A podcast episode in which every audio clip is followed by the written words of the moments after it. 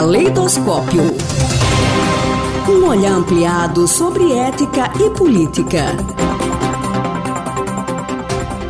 A coluna de hoje recebe o professor Marcos Balieiro, doutor em filosofia pela Universidade de São Paulo, desenvolve pesquisas na área com ênfase em ética e filosofia moderna. Seja bem-vindo, professor. Qual é o tema da coluna de hoje? Bom, primeiramente, muito obrigado pelo convite. O tema de hoje é religião e moral.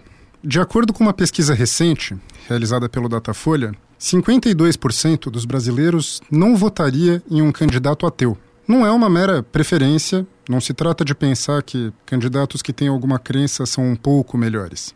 O caso é que 50% dos eleitores jamais consideraria a possibilidade de votar em um candidato ateu. Eu poderia começar uma discussão sobre os muitos efeitos deletérios da mistura de religião e política.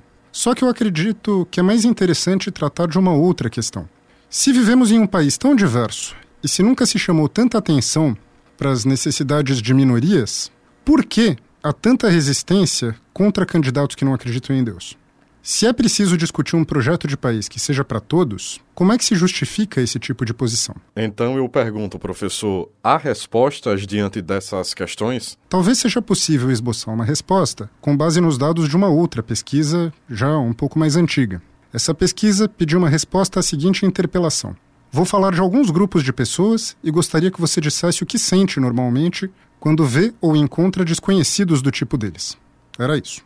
Dois desses grupos de pessoas se destacaram bastante quando comparados a outros. Eram os usuários de drogas e gente que não acredita em Deus. Este último obteve um número de respostas que diziam sentir repulsa e ódio igual a dos usuários de drogas, mas tinha um resultado para antipatia, um pouco mais fraco do que repulsa e ódio, ainda maior. No total, nos termos da pesquisa, 42% da sociedade brasileira tende a ver ateus de maneira negativa simplesmente por serem ateus. Isso pode causar um certo estranhamento. Existem, é claro, eventos de ateus militantes, mas eles não têm grande espaço na mídia e não atraem a atenção do grande público. Não são, então, causa de grande comoção social. Ainda assim, nessa pesquisa, eles foram o único grupo que ultrapassou o dos usuários de drogas que são um grupo que é frequentemente associado no imaginário popular à degradação moral.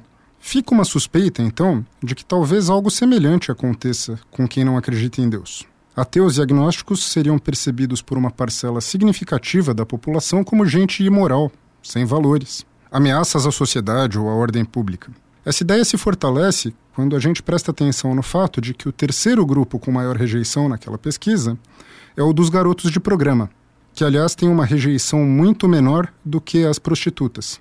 Isso se explicaria porque garotos de programa são associados a condutas sexuais que são consideradas como censuráveis em homens. Isso reforça a ideia de que os que não acreditam em Deus são amplamente rejeitados por serem vistos como ameaças à moralidade vigente. Essa representação do ateu, professor, é considerada bastante antiga.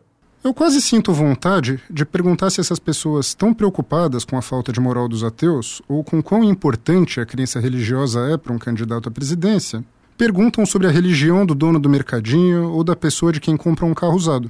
Se eles forem ateus, devem estar tentando enganá-los no negócio. Mas não é isso que eu vou fazer. Eu só quero observar que a representação do ateu como categoria imoral não é novidade.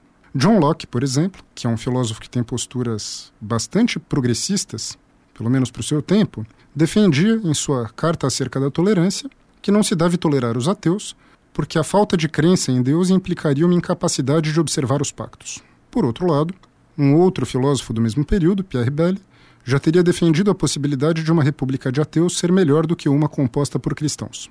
Algum tempo depois, David Hume, filósofo escocês, bem menos conhecido que os outros dois, é verdade, defendeu que a religião poderia talvez ser prejudicial à moralidade porque a moralidade seria resultado do desenvolvimento natural da sociabilidade e não poderia sofrer influências meramente dogmáticas e descoladas do mundo que a gente percebe todos os dias. Bem, o assustador é que essas discussões parecem ter avançado muito pouco para a maioria das pessoas desde os séculos 17 e 18. O resultado não é difícil de perceber. Temas como aborto, penas para estupradores, uso de drogas, direitos civis, currículos escolares têm sido decididos cada vez mais por pessoas que não se importam minimamente com os dados, nem com o fato de que precisamos de um projeto de país que não seja só para alguns. Morre-se muito em abortos ilegais? Ah, não importa. Aborto é errado.